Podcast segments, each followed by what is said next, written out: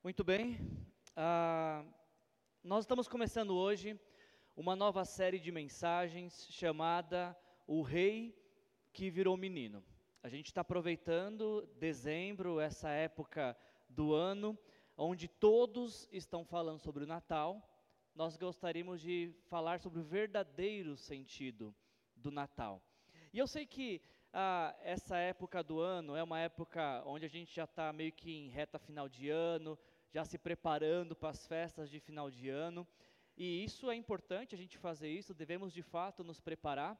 Só que a gente não pode perder de vista, a gente não pode perder de vista ah, o verdadeiro sentido do Natal, que é o nascimento de Jesus. Eu gosto muito de sempre lembrar isso, de que independente de qual seja a crença das pessoas, o nosso calendário, ele reserva duas datas para celebrações cristãs. a Páscoa e o Natal. E especificamente no Natal, nós celebramos o fato de Deus ter descido, saído da eternidade e habitado entre nós. É óbvio que Jesus não nasceu no dia 25 de dezembro, a Bíblia não nos diz quando Jesus nasceu, mas a, a tradição cristã separa esta data de 25 do 12 para falar deste movimento extraordinário, de como que os céus desceram até a terra, de como que a, a, eternidade se transformou temporal, aquele que era eterno se transformou tempo, em temporal. A, o Natal é a época de falar de como que o transcendente se tornou imanente, escolheu habitar entre nós. A, mesma, a gente conta todos os anos a mesma história, mas é impressionante como que essa mesma história, esta velha história do Natal, produz tanta novidade de vida em nós. A cada ano, pelo menos uma vez do ano, nós precisamos parar e nos deixar ficar maravilhados, fascinados mais uma vez por essa história que fala do Deus que escolheu assumir forma humana. Precisamos nos deixar ser invadido por esta esperança daquele que era Senhor de todas as coisas, e sendo o Senhor todas as coisas, ainda assim escolhe entrar na história, fazer parte da história. Natal é a época de a gente se deixar maravilhar, mais uma vez, pela história daquele que sempre reinou soberanamente, mas que escolheu humildemente se sujeitar ao nosso tempo, às nossas limitações, às nossas necessidades, para nos trazer vida eterna. É por isso que a história do Natal, ela não conta a história de um menino que era muito pobrezinho e que foi crescendo na vida, foi evoluindo até se tornar um rei.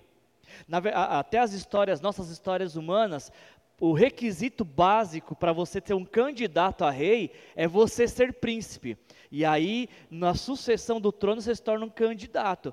Mas a história do Natal é o contrário. A história do Natal nos conta de alguém que já é rei. O Senhor Jesus já era rei e já reinava para sempre, desde a eternidade. E este Jesus, que era rei, soberano, criador de todas as coisas, ele escolhe se tornar menino, ele escolhe entrar na nossa história de forma humilde. A história do Natal então vem nos relembrar a escolha daquele que era rei e que escolheu ser menino, decidiu ser menino e passar por todos os processos que nós passamos. Jesus, sendo rei, escolheu ah, entrar na história e se desenvolver socialmente. Jesus, sendo rei, escolheu se tornar menino e, e desenvolver suas emoções, sua cognição. A única diferença que Jesus tem para nós é que Jesus não pecou. Ele viveu integramente de forma correta, e porque ele não pecou, ele pode nos prover salvação o que a gente celebra no dia 25 de dezembro, o Natal, o nascimento de Jesus, é justamente aquilo que divide a história. A história é dividida entre antes do nascimento de Jesus e depois do nascimento de Jesus. Quando Jesus decide vir ao mundo, ele, ele crava um marco histórico na, na história da humanidade. E a história passa a ser contada entre antes dele e depois dele. Então, nesse mês de Natal, a gente quer relembrar essa velha história que tanto traz vida nova ao nosso coração. Nesse mês de dezembro, a gente vai resumir a história, uh, melhor dizendo, a gente vai contar a história que o profeta Isaías resumiu nesse texto, de Isaías capítulo 9, versículo 6, quando ele diz: Um menino nos nasceu, um filho nos foi dado, e o governo está sobre os seus ombros, e ele será chamado Maravilhoso Conselheiro, Deus Poderoso, Pai Eterno, Príncipe da Paz. Não é que Jesus se tornou maravilhoso conselheiro quando ele nasceu. Não é que ele se tornou Deus poderoso quando ele ressuscitou. Não é que ele se tornou Pai eterno ou Príncipe da paz. Não, ele já era todas essas coisas. Mas ele vem ao mundo para revelar isso a nós, para nos dar acesso a essa revelação. Porque uma vez conhecendo Jesus desta forma, conhecemos o Deus que nos ama e que tem um plano maravilhoso para a vida de cada um de nós. Deus tem um plano maravilhoso para a sua vida. E a história de Natal vai te relembrar isso este ano. A nossa primeira mensagem, o tema da nossa primeira mensagem é: Só Deus que ser menino. Existe uma frase de um teólogo conhecido que diz que todo menino quer ser homem, todo homem quer ser rei, todo rei quer ser Deus, só Deus quis ser menino. Deus decidiu entrar na história para nos alcançar. Então, permita que esse movimento dos céus alcance sua vida neste dia, através dessa mensagem. Se você está com a sua Bíblia, abra lá, por favor, em Mateus capítulo 1, versículos de 1 a 17. Eu pediria que o texto fosse eh, projetado para mim, por favor. E enquanto a gente faz essa leitura, eu quero que você preste muita atenção no que a gente vai ler, e assim a gente vai dar início a essa mensagem e nos mostrar esse movimento de como que Deus se tornou menino. Em Mateus capítulo 1, versículos de 1 a 17, a gente lê as seguintes palavras: Registro da genealogia de Jesus Cristo, filho de Davi, filho de Abraão. Abraão gerou Isaac, Isaac gerou Jacó, Jacó gerou Judas, Juda e seus irmãos. Juda, perdão, eu vou ler de novo registro da genealogia de Jesus Cristo, filho de Davi, filho de Abraão. Abraão gerou Isaac, Isaac gerou Jacó, Jacó gerou Judá e seus irmãos. Judá gerou Pérez e Zerá, cuja mãe foi Tamar. Pérez gerou Esrom, Esrom gerou Arão. Ah, Arão gerou Aminadab, Aminadab gerou Naasson, Naasson gerou Salmão. Salmão gerou Boaz, cuja mãe foi Raabe. Boaz gerou Obed, cuja mãe foi Ruth. Obed gerou Jessé, e Jessé gerou o rei Davi. Davi gerou Salomão, cuja mãe tinha sido mulher de Urias. Salomão gerou Roboão, Roboão gerou Abias, Abias gerou Asa, Asa gerou Josafá, Josafá gerou Jorão, Jorão gerou Uzias, Uzias gerou Jotão, Jotão gerou Acás, Acás gerou Ezequias, Ezequias gerou Manassés, Manassés gerou Amon, Amon gerou Josias, e Josias gerou Jeconias e seus irmãos no tempo do exílio da Babilônia. Depois do exílio da Babilônia, Jeconias gerou Salatiel, Salatiel gerou Zorobabel, Zorobabel gerou Abiúde, Abiúde gerou Eliaquim, Eliaquim gerou Azor, Azor gerou Sadoc, Sadoc gerou Aquim, Aquim gerou Eliúde, Eliúde gerou Eleazar, Eleazar gerou Matã, Matã gerou Jacó, e Jacó gerou José, marido de Maria, da qual nasceu Jesus, que é chamado Cristo. E o texto termina então dizendo: Assim, ao todo, houve 14 gerações, de Abraão a Davi, 14 de Davi até o exílio na Babilônia, e 14 do exílio até o Cristo. E talvez essa é a hora que você está se perguntando: que pregação vai surgir de uma lista assim de nomes? O que, que a gente extrai de uma lista assim? Que tipo de mensagem o evangelista Mateus quis nos transmitir quando ele ah, nos revela essa lista? Não sei se você já tinha ouvido uma mensagem sobre uma lista genealógica, mas não descarte o livro pela capa. Essa introdução que Mateus nos dá do seu evangelho tem uma mensagem profunda para nós. A gente precisa de início relembrar que apenas Mateus e Lucas, se, os evangelistas Mateus e Lucas, se encarregam uh, de descrever os relatos relacionados ao nascimento de Jesus. E antes de falar sobre os acontecimentos da infância de Jesus, Especificamente, Mateus se detém a um fato que é extremamente importante para dar início ao seu evangelho, para dar início à sua narrativa. E esse fato, às vezes, ele passa desapercebido por nós ah, quando a gente vai falar sobre o nascimento de Jesus. Geralmente, quando a gente vai falar do nascimento de Jesus, a gente é remetido àquela cena do presépio, onde a gente vê pastores, onde a gente vê ovelhas, onde a gente vê uma estrela, onde a gente vê José, Maria e o pequeno menino Jesus ah, dentro de uma estrebaria, num. Como é que era o nome daquele negócio? Fugiu agora? Manjedora, obrigado. Dentro de uma manjedora a gente vê dentro da figura do presépio a figura de três reis, e você já aprendeu aqui, se você vê três reis, tira do presépio, eles não estavam lá naquela cena.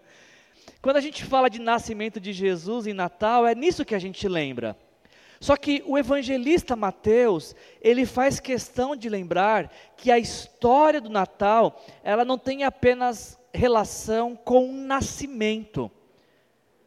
A história de Natal, antes de falar de um nascimento, ela fala de um advento.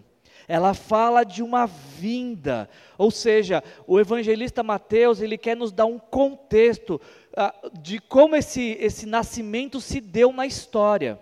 E isso é muito importante para a gente, porque antes de falar da vida de Jesus e do nascimento de Jesus, Mateus vai nos apresentar o cenário montado para que Jesus pudesse vir ao mundo. É como se com esse texto Mateus colocasse as molduras do quadro que ele vai pintar sobre o nascimento e a vida de Jesus. E este quadro que Mateus pinta é, just, é que essa moldura que Mateus monta é justamente a genealogia de Jesus. E existem três coisas nesse texto, pelo menos, que eu gostaria de mostrar para vocês. Ah, aquilo que imagino ter sido o intento do evangelista Mateus ao nos apresentar esta moldura antes de nos falar do nascimento de Jesus. E a primeira coisa que eu queria destacar para você é que o evangelista Mateus, ele faz questão de nos dizer que os acontecimentos relacionados à vinda de Jesus, ao advento, ao nascimento de Jesus, ah, estão intimamente vinculados com fatos históricos. Se você perguntar assim, Wilson, por que que Mateus ele começa o seu relato bíblico com uma genealogia? Pelo simples fato de que Mateus ele quer situar a narrativa dele, o evangelho dentro dele, dentro da história da humanidade. Perceba que Mateus não começa o evangelho dizendo assim: era uma vez, em um mundo muito, uma terra muito e muito distante. Perceba que Mateus ele não começa seu texto dizendo assim, ah, numa galáxia, há muito e muito tempo atrás, numa galáxia muito distante. Mateus não está contando uma fábula. Mateus não está contando um conto. Mateus não está contando uma historinha para a gente contar para os nossos filhos, para eles dormirem. Até porque se a gente lê genealogia, eles dormem rapidinho. Mas não é essa a intenção de Mateus. Mateus está dizendo o seguinte: olha, gente, o que eu tenho para contar para vocês é uma história real de um ser humano real, e vocês podem ir no cartório de Belém, que todos esses nomes estão lá registrados. É isso que Mateus está fazendo. Mateus está nos ensinando que o seu relato é um relato histórico de que ele está falando sobre fatos, que ele está falando de uma pessoa real, e como ele mesmo descreve, este a quem ele está se referindo é Jesus Cristo, que é filho de Davi e é filho de Abraão. Mateus está situando seus leitores de que o Jesus que ele vai apresentar é descendente de Abraão, ou seja, o homem que deu início ao povo de Israel, e de Davi, que é o maior rei da história de Israel. É importante a gente saber disso, porque a, Bíblia ela é duramente criticada como se ela fosse um livro de historinhas infantis, uh, de fábulas miraculosas. De fato, a Bíblia tem muitas histórias de milagres, mas de fábula ela não tem nada. A Bíblia, antes de qualquer coisa, é um livro de história. E ao ler a história de Jesus, nós estamos lendo uma história real. E a relevância disso é que, se nós entendemos e acreditamos que a, a, Bíblia Sagrada nos conta uma história real de acontecimentos que se deram na história, isso faz com que o nosso coração seja invadido por esperança, porque a mesma coisa, as mesmas histórias, as mesmas coisas que Deus fez na história da Bíblia, Ele pode fazer também na minha vida e na sua vida. Essa é a esperança que tem que brotar em nosso coração toda vez que a gente lê a Bíblia. Toda vez que a gente lê a Bíblia, nós estamos lendo uma história real que pode ser real também em nossas vidas. Você acredita nisso? Você acredita que as narrativas bíblicas podem se reproduzir na sua vida? É por isso que Jesus vem ao mundo. E quando Mateus nos conta então a história do Natal, ele não está contando para a gente a, uma história que a gente tem que ficar procurando a moral da história. Qual que é a moral da história de, de um pastor, uh, de um estábulo, de uma manjedora? Qual que é a moral de, da história de uma estrela que brilha nos céus? Qual, não tem moral da história. Não tem simbolismo. Tem um acontecimento real. Tem um, um fato que mudou a história e que pode mudar a história das nossas vidas. Mateus está nos contando um, um, um, um, fato histórico a história de como Deus entrou no mundo. E essa história, esse fato histórico, Mateus faz questão de enfatizar, porque ele tem que ser uma lembrança para nós. Por que, que Jesus precisou entrar no mundo e na história? Por que, que Jesus teve que vir dos céus à terra, assumir forma humana e entrar na história? Por um único motivo. Porque Jesus teve que vir dos céus a, terra, o eterno teve que entrar no tempo, porque nós não conseguimos ir até os céus. Não sei se você entende isso, mas uma vez que nós não conseguimos chegar até os céus pela prática de boas obras, pela nossa religiosidade, pela nossa bondade, pela nossa piedade, uma vez que nenhum ser humano chegaria até o céu por seus feitos pessoais, esse é o motivo pelo qual então Deus desce dos céus e entra na história para nos resgatar. E isso é um fato histórico. Eu sei que algumas ah, experiências de fé, algumas crenças, ah, dizem que se você fizer os rituais certos, se você ah, recitar as palavras certas, se você tiver bons atos de bondade, você pode ir evoluindo, evoluindo até conseguir conquistar a vida eterna. O evangelho é, completo, é a mensagem totalmente contrária a isso. A mensagem do evangelho não é vai se tornar pessoa boa, boa, boa, boa, até ficar bom o bastante para ir para o céu. Não, essa não é a mensagem do evangelho. A mensagem do evangelho é: nós jamais conseguiríamos por nossa bondade conquistar o perdão dos nossos pecados.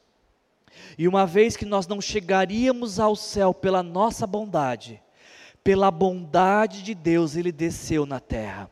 Ele assumiu forma humana, ele se identificou conosco, veio ao mundo para morrer pelos nossos pecados, para que uma vez que nós entregamos nossa vida para Jesus Cristo e recebemos Jesus como Senhor e Salvador, ele nos leva até os céus.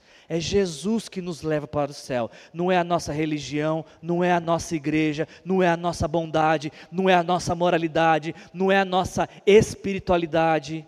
Só Jesus pode nos levar para os céus. Só Jesus pode nos conceder o perdão dos pecados e a esperança de vida eterna. Este é o fato que Mateus está contando em seu evangelho. Essa é a história que Mateus quer nos revelar. A história que mudou a história da humanidade e que um dia pode mudar a minha história e a sua história também. Mateus está falando de fatos históricos.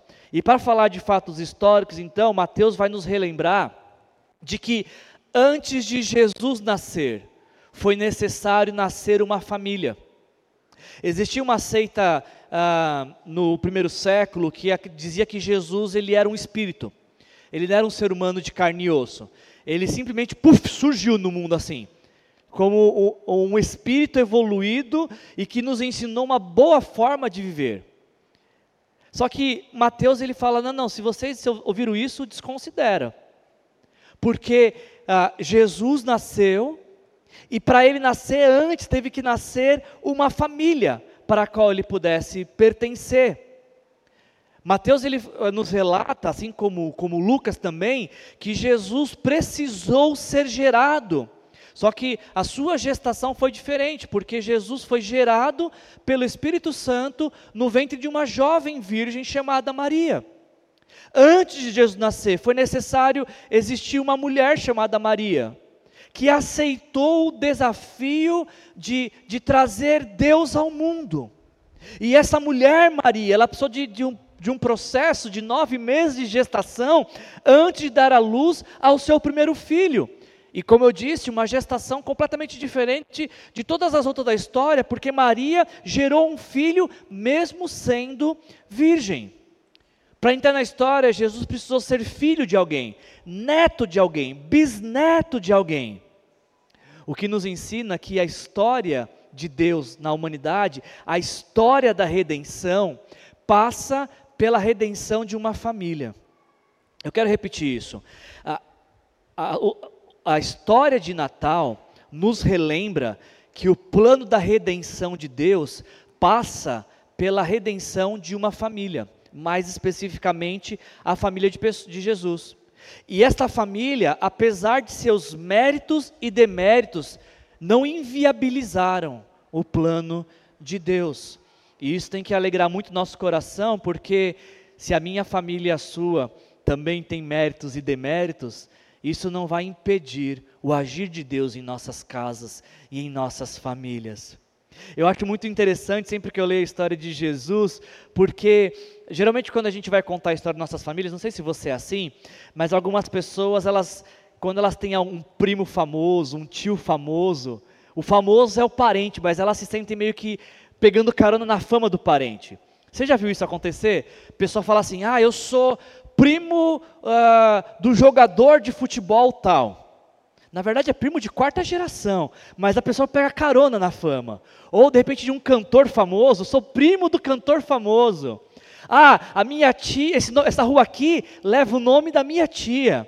O meu avô foi um soldado de. A gente parece que gosta, algumas pessoas talvez gostam de pegar carona no parente famoso e falar com grande, grande entusiasmo no parente famoso. Você tem algum parente famoso na sua família? Você pega carona na fama dele? Eu acho muito legal isso, as pessoas pegando carona no parente famoso. E o mesmo não acontece quando é um parente comprometido. Perceba que você vai ver pessoas falar assim: ah, eu sou parente de tal pessoa famosa. Mas ninguém gosta de falar assim: eu sou parente daquele cara que está sendo investigado por corrupção. Você conhece algum parente de investigado da Lava Jato? Eu não conheci. E, é, e é, quando vai chegando Natal, talvez algumas famílias até torcem para que esse parente que tem uma reputação comprometida não apareça na ceia de Natal. E se as crianças começam a falar, cadê o tio? Não fala desse tio, não. A gente não fala dessas coisas, ainda mais na ceia de Natal. Sabe por que eu acho interessante isso? Porque nós, às vezes, temos a tendência de exaltar em nossa genealogia, em nossa história, os nossos parentes famosos, com uma boa reputação. E a gente, às vezes, esconde da nossa história os parentes que têm uma reputação comprometedora. Mas quando você vai ler a genealogia de Jesus, a história de Jesus, Mateus não faz questão nenhuma de esconder da família de Jesus aqueles que tiveram uma história comprometedora.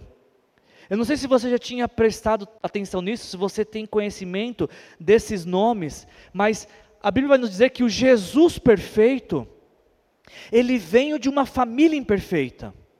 O único ser humano que não pecou, o Senhor Jesus, veio de uma família de pecadores, que tem ah, histórias imperfeitas, ah, que tem histórias trágicas, histórias ah, de muitas dificuldades, de necessidades, de batalhas, de superação, enfim, a família de Jesus é uma família que, assim como a minha e como a sua, apontam para a necessidade de serem salvas.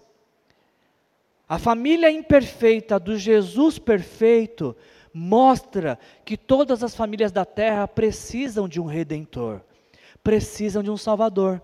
E ela já começa, o relato de Mateus já nos começa mostrando ah, ah, ah, por que, que essa família precisa de salvação. Pense nesses três primeiros nomes que aparecem nessa genealogia. Abraão gerou Isaac, Isaac gerou Jacó, Jacó gerou Judá e os seus irmãos. No caso desses três primeiros nomes que aparecem citados, Abraão, Isaac e Jacó, nós temos a história de imigrantes, pessoas que deixaram sua terra e foram ah, para uma terra distante. E na terra distante lutaram, batalharam, se consolidaram, venceram e prosperaram. Abraão sai ah, de uma terra distante, vai para a Palestina e ali se estabelece, consolida sua vida e a sua família. E a mesma coisa acontece com, com, com seu filho Isaac e com seu neto Jacó. Preste atenção que como que a história de Jesus é uma história tão antiga, mas ao mesmo tempo ela é tão relevante e contemporânea para nós. Afinal de contas, quantos de nós também não fazemos parte de uma família de imigrantes? Quem aqui dentre nós não tem ah, um avô ou um bisavô que saiu de sua terra natal venho para um outro lugar do mundo e ali, com muito esforço, com muita dedicação, com muita batalha, constituíram família, desenvolveram suas vidas, e o fato dessas pessoas terem saído de suas terras, hoje permite que a gente tenha a nossa própria história. Quantos de nós não somos ah, descendentes de italiano, espanhol, português, alemão, japonês, enfim, acho que a pergunta até é outra. Quem de nós não, é, não tem uma linha de, de descendentes assim? Isso é importante para nós eh, pensar nisso, porque assim como aconteceu na família de Jesus, onde pessoas deixaram tudo e recomeçaram e construíram suas vidas, a história de Jesus nos mostra que esse mesmo movimento pode acontecer nas nossas vidas também. Eu não tenho uma, eu não sou estrangeiro, mas eu já passei por alguns lugares desse país. E é muito interessante, no tempo de oração que a gente estava orando por gratidão, eu estava, Deus me lembrou, lembra, Deus me levou a lembrar dos lugares por onde passei. E olhando para trás, orando e agradecendo por isso, pela minha família, eu pude perceber como Deus cuidou em cada lugar que eu estive. E hoje estou às vésperas de completar 10 anos nessa cidade e temos provado tanto do cuidado, do carinho de Deus. E imagino que a história dos meus filhos vai ser contada, porque um dia os seus pais aceitaram o convite de Deus para pastorear uma igreja no interior de São Paulo e por conta disso eles fizeram a vida deles. Perceba que como que Deus vai construindo a nossa história, a nossa a, nosso tear da nossa, das nossas vidas. Deixa eu voltar um pouco para esses nomes. Ah, o texto começa falando sobre Abraão e nós ficamos conhecendo Abraão na Bíblia como o pai da fé.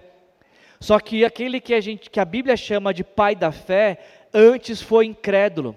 E não apenas incrédulo, ah, como também mentiroso. Esse primeiro parente de Jesus, a Bíblia faz questão de nos contar de que Deus fez promessas para ele, e ele quis ajudar Deus a realizar as promessas que Deus tinha feito para ele. Deus falou para ele: Você vai ter um filho. Ele falou: Deus, deixa eu te ajudar então. Eu vou adotar alguém. E Deus falou: Não, vai ser um filho gerado por você. Aí ele falou: Não, então deixa eu, eu me relacionar com a minha concubina. Não, é gerado por você e por sua esposa. E ainda assim, ah, no, reta, no, último ano antes de ter o filho, a esposa duvida: será mesmo que nessa idade a gente pode gerar filho? Olha quanta incredulidade há no pai da fé. A história de Jesus começa, da família de Jesus começa com incredulidade. Abraão mente para todos que, a sua, que Sara é sua esposa. E parece que a, a mentira se torna uh, um padrão destrutivo da família, porque Isaac também segue os passos de seu pai Abraão, e por muito tempo em sua vida foi um mentiroso. E no fim de sua vida, Isaac vê seus dois filhos, uh, Esaú e Jacó, disputarem a sua aprovação, disputarem as suas bênçãos. E isso gera um conflito tão grande nessa família que quase acaba em morte. Jacó filho de Isaac, neto de Abraão, ah, parece que ele aperfeiçoa o padrão destrutivo de mentira da família, se torna especialista em mentira. Tanto que o seu nome, Jacó, significa isso, traiçoeiro. E nós vemos também Jacó nas narrativas bíblicas preferir uns, alguns filhos em detrimento de outros, o que também quase acaba em morte na família. Então, quando Mateus vai contar a história de Jesus, ele começa nos relembrando, relembrando seus leitores que conheciam essas narrativas bíblicas, a perceber como que, qual é a família através da qual Deus trouxe Jesus ao mundo. Uma família de incredulidade, uma família de preferência de filhos, uma família com mentiras estruturais. Se você acha que a sua família tem problema, Olha um pouquinho para a família de Jesus. Olha quantos problemas a família de Jesus tinha. E se você acha que a sua família não tinha jeito, não tem jeito, deixa eu te falar uma coisa. Se Jesus consertou a família dele, resgatou a família dele, redimiu a família dele, ele pode fazer o mesmo pela minha e pela sua família também, porque é justamente isso que Jesus faz quando ele entra na história de uma pessoa, de uma família, de uma casa, ele transforma essa história por completo. Ao ponto que a história da casa, da família, da pessoa, na vida de quem Jesus entra, não é mais contada pelas tragédias familiares, passa a ser contada pela presença e os feitos de Jesus. E por fim, gente, uh, um último ponto que eu queria destacar da, da família de Jesus, ah, essa família é uma família que foi ah, criada com base em, em promessas. Ah, especificamente, uma promessa que eu queria sinalizar para você, o evangelista Mateus diz que Davi gerou Salomão, cuja mãe tinha sido mulher de Urias. É muito interessante a gente observar, não sei se você percebeu isso na leitura, mas na genealogia de Jesus aparece o nome de cinco mulheres. Isso era incomum ah, nos dias de Jesus. Geralmente a genealogia ela é contada pelos homens, tanto que Mateus ele fala sempre dos homens, mas ele faz alguns apontamentos para cinco mulheres. O que é de destaque nesse ponto é que das cinco mulheres mencionadas por Jesus, três não eram israelitas três eram gentis, três eram de outros povos. Mateus faz questão de dizer que na genealogia de Jesus tinham pessoas que não eram do povo eleito, para mostrar ao mundo de que Deus, Deus enviou seu filho para salvar o mundo e não apenas um povo. Ainda, das cinco mulheres da genealogia de Jesus, quatro têm uma história absurdamente comprometedora. Quatro, das cinco mulheres da genealogia de Jesus, quatro têm uma reputação altamente comprometida. Das cinco mulheres, a única que se salva dessa lista de cinco mulheres é Maria, a mãe de Jesus. Quando você vê os relatos de Maria, Maria não tem uma história comprometida de moralidade, uh, de assassinatos, de tramas. Quando você lê a história de Maria, você não vê a história de alguém que teve a vida destruída por conta do pecado. E aí você fala, bom, então falar de Maria é tranquilo, né? Na verdade, não. Maria, por aceitar ah, o convite de Deus ah, de ser a mãe do Salvador, a vida dela passou a correr risco. Maria teve sua vida ah, um grande risco de morrer por ter aceitado o desafio de ser mãe de Salvador. Mas isso eu vou deixar para contar semana que vem. Não perca o capítulo da semana que vem. Volte, traga um amigo. O que eu quero falar com vocês hoje ah, diz respeito a essa quarta mulher da genealogia da lista de Mateus. E perceba que essa quarta mulher, Mateus nem coloca o nome dela. Você percebeu isso? Mateus somente diz: Davi gerou Salomão, cuja mãe tinha sido mulher de Urias. Mulher de Urias não é o nome, tá? Nossa, nome, nome bonito, mulher de Urias. Não, isso não é um nome.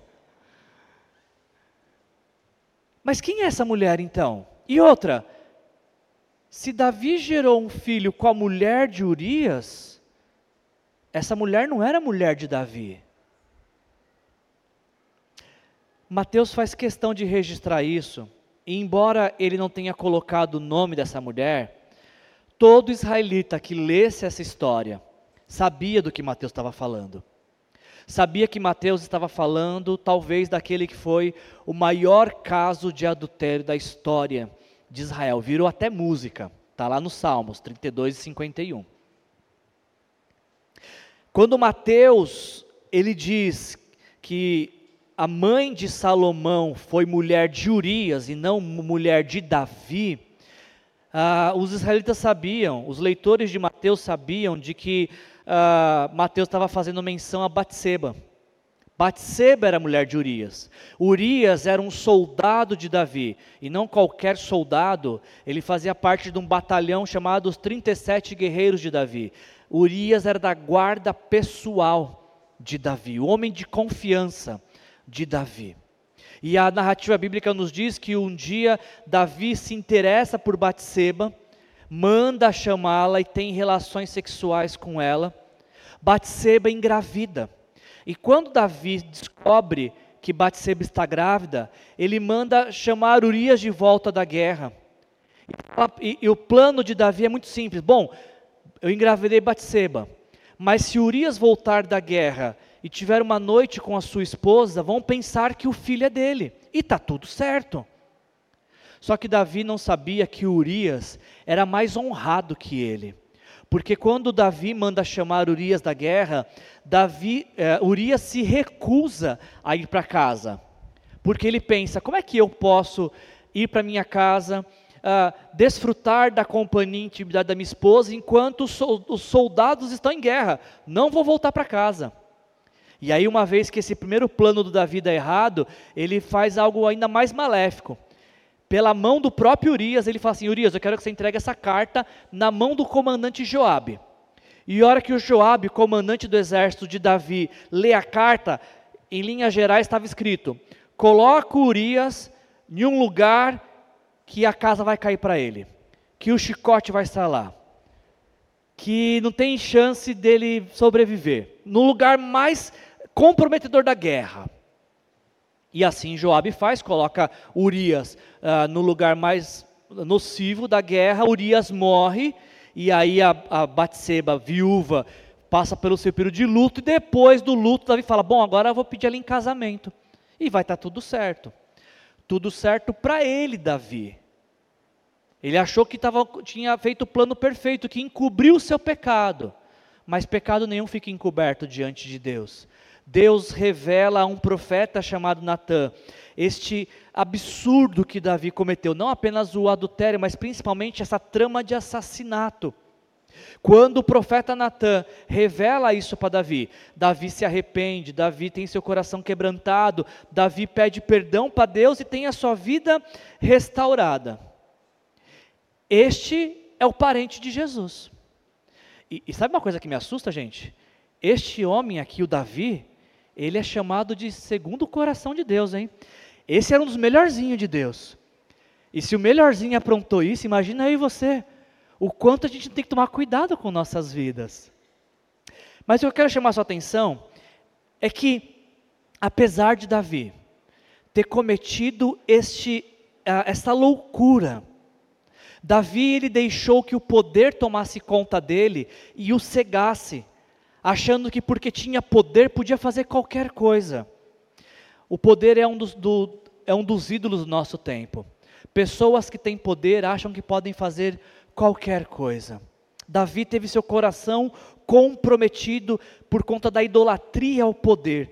Deixou que o poder uh, o levasse a fazer aquilo que ele quisesse, sem temer pelas consequências. E ele cometeu um erro e ele pecou.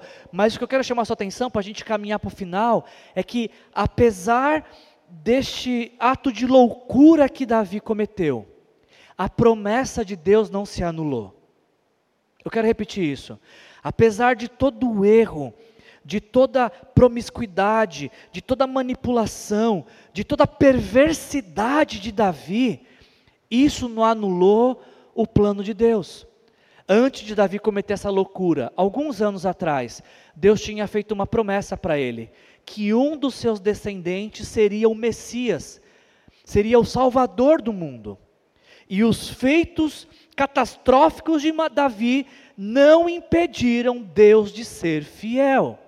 E é isso que as Escrituras nos ensina, que ah, apesar de nós sermos infiéis, Deus permanece fiel, porque Ele não pode ir contra a sua natureza fiel.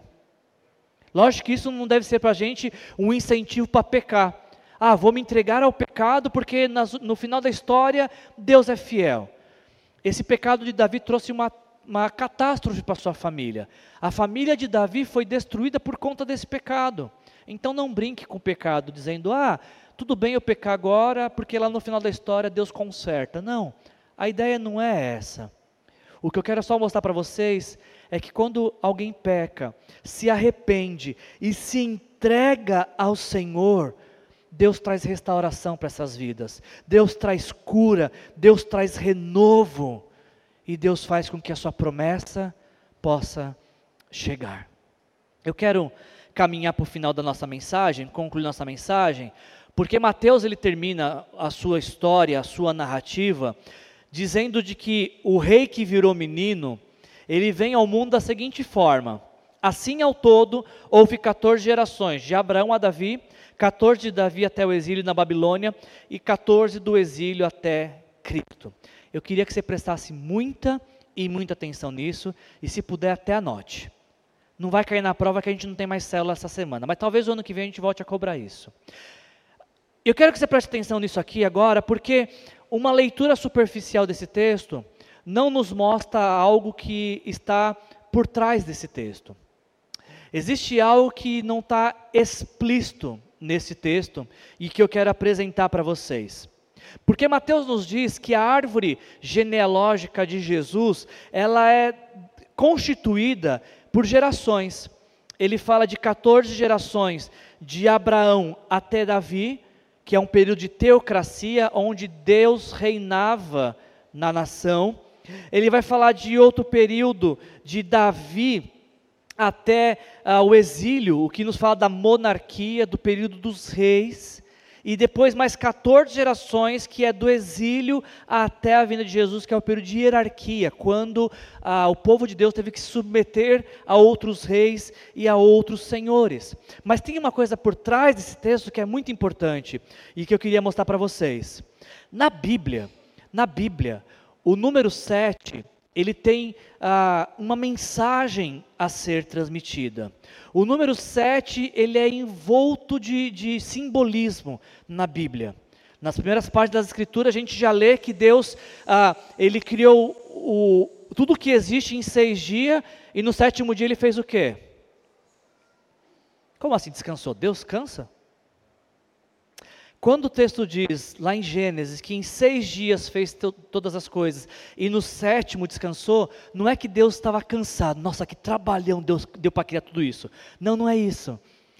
Quando Deus, o texto diz que Deus descansa no sétimo dia, é que ele cessa de trabalhar. E aí então Deus institui o sétimo dia para que os homens também descansem dos seus trabalhos. O sétimo dia foi instituído por Deus como um dia de descanso e um dia de deleite em Sua presença. Porque se Deus não tivesse colocado o sétimo dia, talvez nós passaríamos a acreditar que precisamos trabalhar todos os dias, precisamos nos esforçar todos os dias para produzir, para ter provisão. E o que Deus fala é: trabalhe seis dias, no sétimo descanse. E talvez a pergunta é: mas Deus, se eu descansar um dia, quem vai cuidar de mim? Deus vai cuidar de você. E se porventura você trabalha no domingo, segunda pode ser seu sábado. Porque a proposta de Deus é trabalhe seis e folgue um. Não precisa ser necessariamente o sábado. Mas isso aqui é uma outra pregação. Não sei nem porque eu falei isso. O que eu quero falar para vocês é que é muito claro para nós o simbolismo do, do, do sete. No sétimo dia, Deus descansou. Deus instituiu como um dia de descanso. Mas na narrativa bíblica não é apenas o sétimo dia que é um dia de descanso. Em Levítico capítulo 25, nós vamos ler também de que existe ah, um, um ano sabático. O povo de Israel ele era convidado a trabalhar seis anos e no sétimo ano descansar. Por seis anos, aquela era uma economia movida à agricultura, com a base na agricultura, então por seis anos eles iam colher, plantar, semear, mas no sétimo ano não iam fazer nada, iam sobreviver da colheita e da produção do sexto ano. E o sétimo ano era ano de descanso da terra e dos trabalhadores. Imagina você que já trabalhou seis anos, que o ano que vem é seu sétimo ano de trabalho, e teu chefe falar, oh, ano que vem não precisa vir aqui não. É descanso remunerado, tá? Pode ficar em casa um ano descansando. Perceba como que a sabedoria bíblica era mais sábia que a nossa. Seis anos trabalhando, um ano de férias. Que coisa linda, hein? Precisamos voltar para a sabedoria bíblica. Essa era a proposta de Deus para o seu povo. E deu certo, viu? Porque desde que essa lei foi instituída na nação, a nação trabalhava seis anos e no sétimo tinha um ano sabático. Agora, o texto de Levítico 25 nos continua não dizendo apenas do dia de descanso, o sétimo dia, o sábado de descanso, não apenas do ano sabático, seis trabalhado e um de descanso, como a Bíblia também nos conta do, do ano do jubileu. A cada sete, quando se passasse sete anos de descanso, Sete anos sabático formava uma geração sabática, uma geração de descanso. Mais uma vez, o povo de Deus é convidado agora, ah, no, no 49 ano, o ano sabático, se preparar para o ano do jubileu. E nesta geração sabática, completando-se esse ciclo, ah, o povo de Deus não era apenas convidado a descansar do trabalho, como também no ano do jubileu, todas as dívidas eram perdoadas, todos os escravos eram libertos e a terra que tinha sido perdida por conta de dívidas era restituída para a família. Mais uma vez, imagina você trabalhar por 49 anos e no aniversário de 50 anos você ser aposentado. Ah, e se porventura você tem dívidas ser todas perdoadas, cartão de crédito todo limpo, a, a casa quitada. E se porventura você até perdeu a casa, quando completar 50 anos ela é restituída para você. Você recebe ela de volta. Essa era a lei de Israel. No ano do jubileu, dívidas perdoadas. Eu queria que você gravasse isso, por favor. No ano do jubileu, dívidas eram perdoadas. Repita comigo: dívidas eram perdoadas. Escravos eram libertos e toda perda era restituída. Gravou isso? Aí você pergunta, mas Wilson, o que isso tem a ver com o Natal? Qual que é a relevância disso com Natal? É muito simples, gente. Mateus vai falar que houveram 14 gerações. Só que quando Mateus fala de 14, ele não está falando do número 14, mas de ajuntamentos de 7 mais 7. É isso que Mateus está nos revelando nessa, nessa, nessa lista. Quando ele fala 14, mais 14, mais 14, o que ele quer nos falar, na verdade, é desajuntamento de 7 mais 7, 7 mais 7, 7 mais 7, seis vezes o número 7. Porque Jesus, na genealogia, na lista de, de Mateus, ele é o sétimo sete. Jesus, ele é aquele que daria início ao jubileu de Deus na história. Quando Jesus vem ao mundo, ele também vem ao mundo para libertar os escravos, para perdoar dívidas com Deus, a dívida do pecado, e para trazer restituição a todo aquele que tem sofrido na história. O Salvador ele vem de uma família marcado por incesto, prostituição, desesperança, traição, ameaça. E quando você olha para uma história dessa, você fala assim: mas que, que esperança que tem para uma família dessa? Será que essa família tem alguma perspectiva? Jesus nos mostra que sim.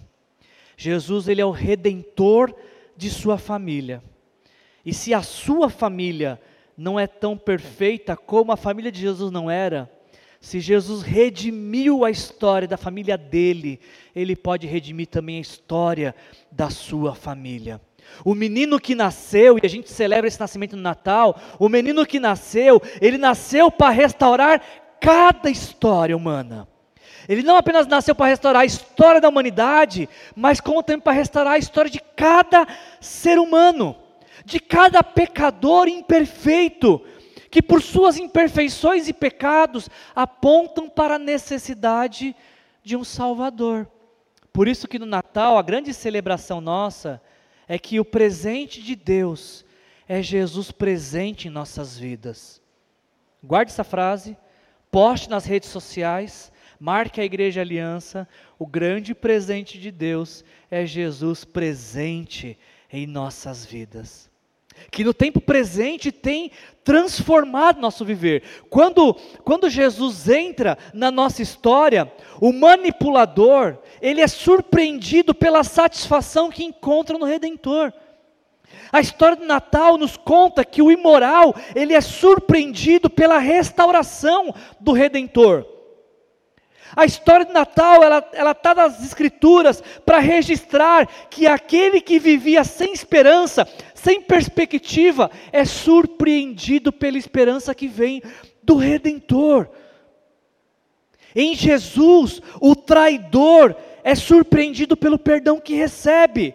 Em Jesus, aquele que está prestes a perder tudo, é surpreendido pelo cuidado e provisão do Redentor. É por isso que nesse Natal, então, nesse mês de dezembro e nesse mês de Natal, eu quero te relembrar desta verdadeira história do Natal.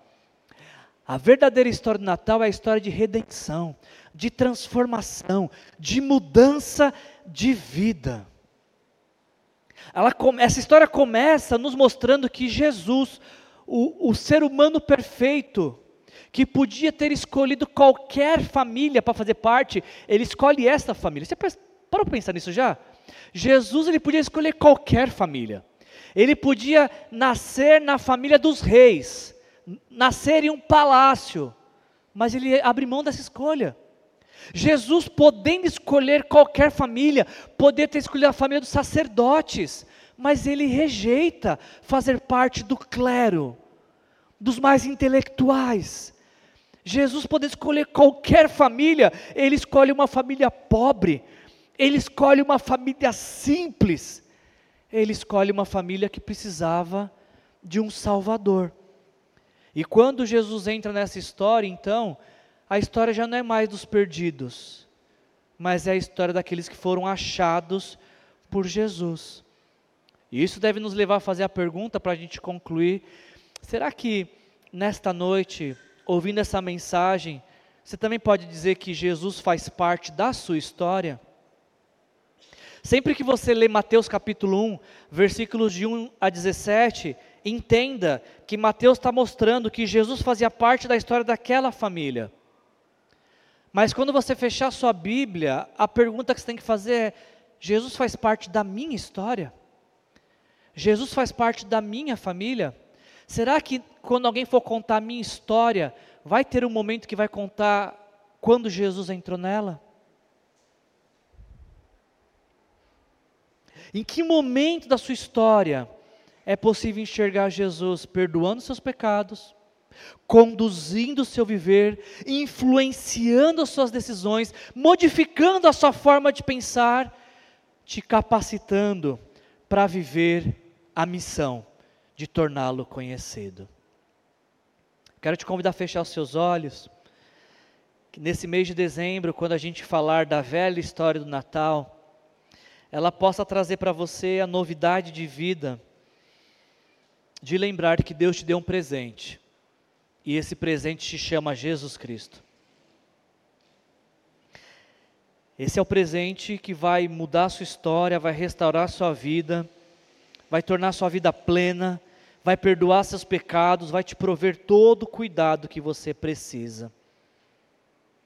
Eu quero te convidar então, nessa hora de olhos fechados, se você, ouvindo essa mensagem, chega à conclusão de que ainda não é possível ver quando Jesus entrou na sua história, pode ser que seja esse o dia. Pode ser que vai ser hoje o dia em que Jesus vai entrar na sua história. E ele entra simplesmente quando você entrega a sua vida para ele. Quando em oração você diz: Senhor Jesus, eu quero te entregar a minha vida. Entra na minha história, perdoa os meus pecados, me leva daqui até a vida eterna. O que, que você acha de fazer isso essa noite? De entregar a sua vida para Jesus, para que ele entre na sua história.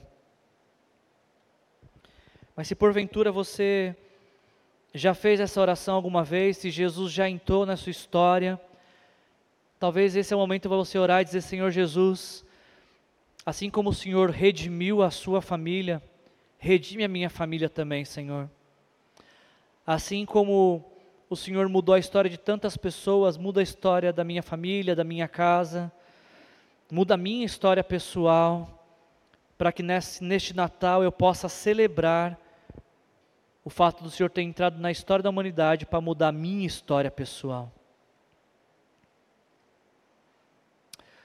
E que nesse Natal esse seja o grande motivo de celebração que você tenha a celebrar naquele dia 25, o fato de Jesus ter mudado a sua história. Senhor, em nome de Jesus, Pai, quero te agradecer por essa mensagem. Muito obrigado, Senhor, por esse tempo de, de reflexão, Senhor, que o Senhor nos convidou a ter. Obrigado por essa palavra, Senhor, e por estarmos às vésperas de celebrar a tua entrada na história, Senhor. Nos ajuda, Pai, e prepara nosso coração para que ao longo desse mês de dezembro possamos ser relembrados e reavivados pela, pela notícia maravilhosa de que recebemos Jesus como presente de Deus para nós, Pai. E não apenas nos relembre e nos reavive com esta com essa lembrança, como também nos ajude a compartilhar esse presente com outros, Pai. É o que nós pedimos em nome de Jesus, amém. Se você quiser entregar sua vida para Jesus, te convido a vir aqui à frente, ocupar uma dessas cadeiras, a gente vai orar com você. Se você só precisa que alguém ore com você também, vem aqui à frente, a gente vai estar tá orando por você, tá bom? Estende sua mão. Que a graça do nosso Senhor Jesus Cristo, o amor de Deus o Pai, e a comunhão com o Espírito Santo nos leve a viver o plano de restaurador de Deus para as nossas vidas, em nome de Jesus. Sejam cheios do Espírito Santo. Jesus te abençoe.